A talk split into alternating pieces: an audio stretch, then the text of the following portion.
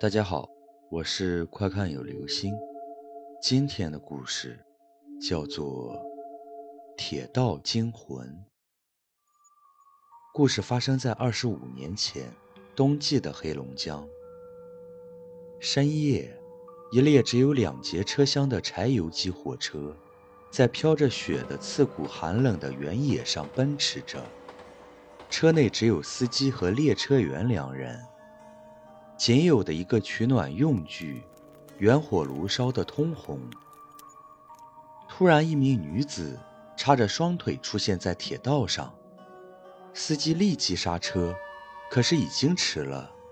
列车把那名女子撞倒，并拖出几十米才停住。她是自己跳到铁道上来自杀的。由于当时的通讯远没有现在发达，不可能马上通知附近的车站。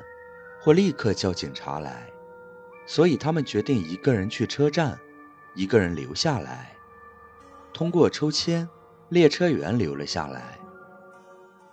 司机走后，列车员一个人坐在车内，围着炉火，刚打了个盹儿。窗外突然传来一阵滋滋声，好像是什么东西在地上拖过的声音。列车员的脸色一下变白了。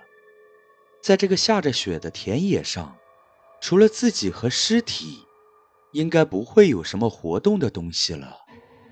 而滋滋的那种摩擦的声音越来越近，从刚才司机走时敞着的车门慢慢往上，一步一步地来到了与列车员所在的车厢的门前，停了下来。那到底是啥？列车员已经吓得缩成一团。不久，吱呀一声，那扇门被慢慢的打开了。一个小时后，司机带着警察赶到时，到处都没有看见列车员，而列车旁边的雪地上，也只剩下那名女孩的下半身。大约搜索了三十分钟后，司机无意一抬头。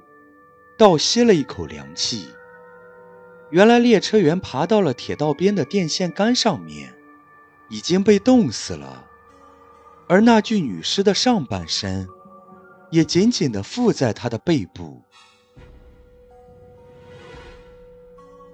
好了，这就是今天的故事，《铁道惊魂》。